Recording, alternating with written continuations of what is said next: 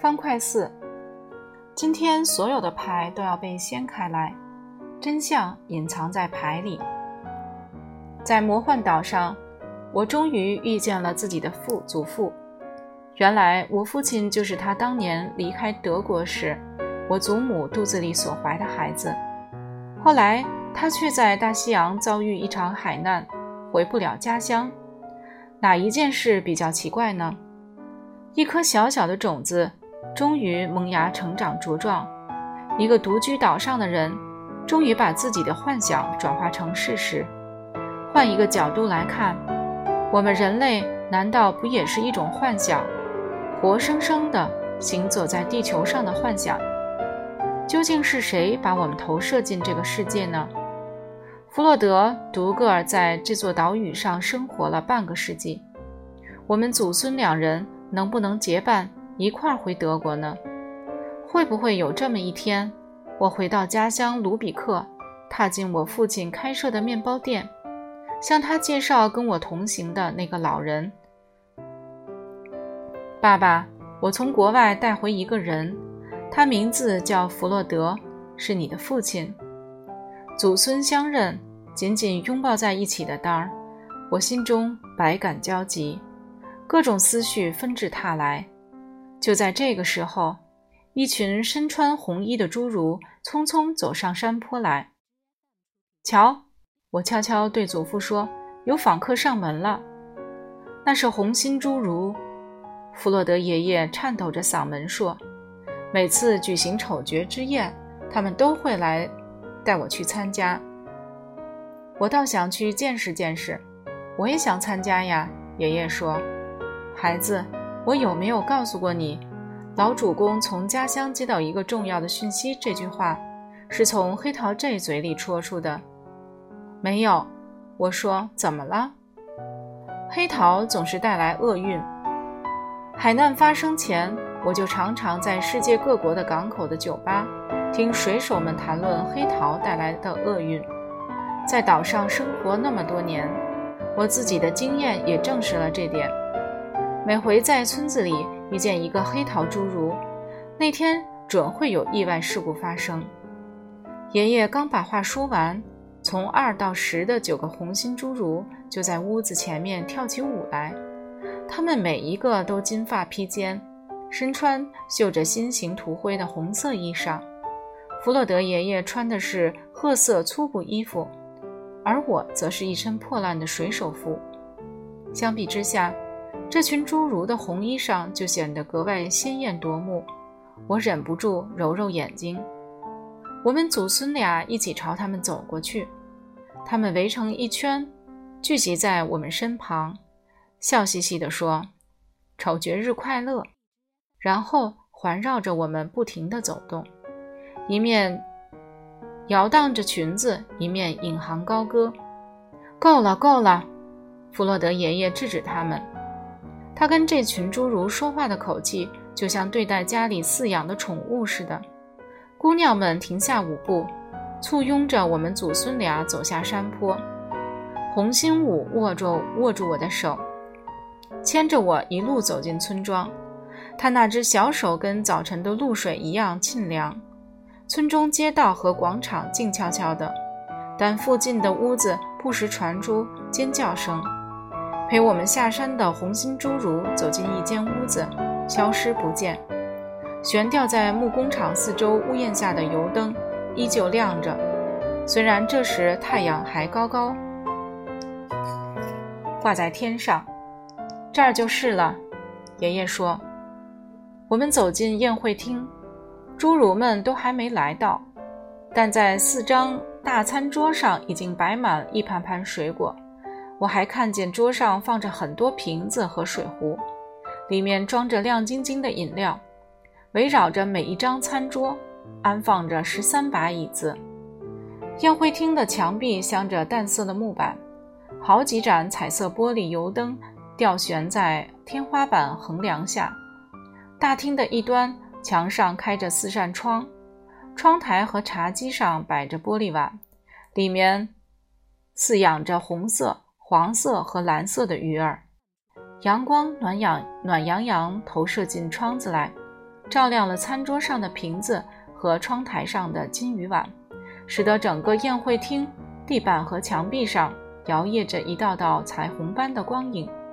餐桌正对面并排安放着三张特别高的椅子，一看到这三张桌椅，我就忍不住想起法庭里的法官席。我还没浏览完整个宴会厅，大门就被推开了。小丑蹦蹦跳跳从街上走进来。两位好啊！他咧开嘴巴，笑嘻嘻打个招呼。每走动一步，小丑身上那套紫色衣裳缀着的铃铛就会叮当乱响。只要点一点头，他头上戴的那顶红绿两色、装有两个驴耳朵的帽子就会摇摆不停。小丑突然跑到我面前，跳起身来，伸手扯了扯我的耳朵。他身上的铃铛一阵乱响，听起来就像一匹野马拖着的雪橇似的。你被邀请参加咱们的宴会，开不开心呀？他问道。谢谢你们的邀请，我回答。不知怎的，我一看到这个小妖怪就不寒而栗。真的不坏吗？你这个人还挺有礼貌，小丑说。你这个小笨蛋，安静一下好不好？弗洛德爷爷板起脸对小丑说。小丑望着弗洛德爷爷，眼神闪烁着皎洁的光芒。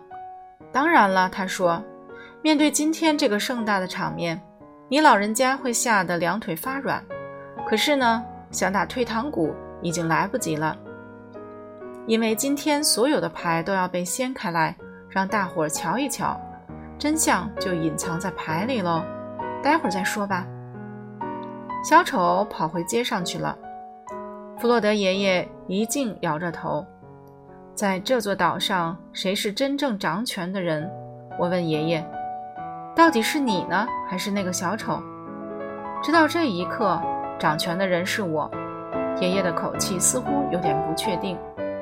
过了一会儿，小丑又走进宴会厅，在墙边一张高椅上坐下来，然后装模作样的打个手势，叫我和弗洛德爷爷坐到他身旁。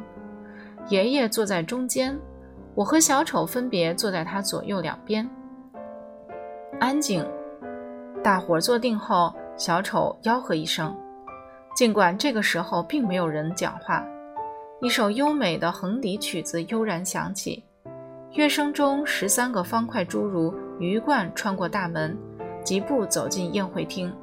身材矮小的国王走在队伍前头，身后跟着国王、侍从和所有的方块。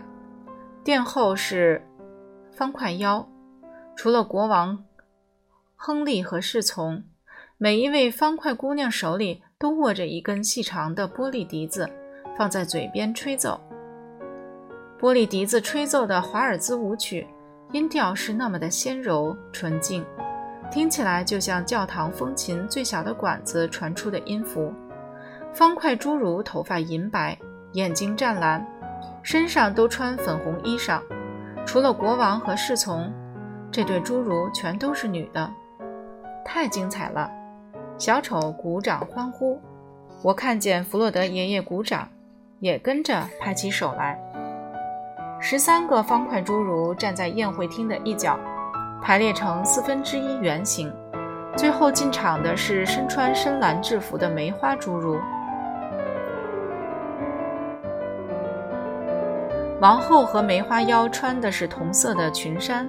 十三个梅花侏儒全都有一头卷曲的棕色头发，一身黝黑的皮肤和一双褐色的眼睛。跟方块侏儒相比，他们的身材比较圆胖，除了王后和梅花妖，这对侏儒全部是男性。梅花加入方块行列，共同组成一个半圆形。接着进场的是身穿血红衣裳的红心侏儒，国王和侍从是男性，他们两人穿的是猩红的制服。红心侏儒全都有一头金发，白皙的皮肤和绿色的眼睛。红心腰身上的装扮却与众不同，她穿的是那天我在林子里遇见她时的那件黄衫。一进入宴会厅，她就走到梅花 K 身边，跟他站在一块儿。厅中的三对侏儒现在已经组成四分之三的圆形。黑桃侏儒最后进场，他们的头发又黑又硬，眼瞳漆黑，身上穿着黑色制服。在四对侏儒中，他们的肩膀最宽厚，表情最阴郁，神色最凝重，如同他们身上的制服。队中只有王后和黑桃妖是女性，她们穿的是紫色衣裳。黑桃妖走到红心 K 身旁站住。五十二个侏儒现在组成一个完整的圆形，不可思议！我悄声说。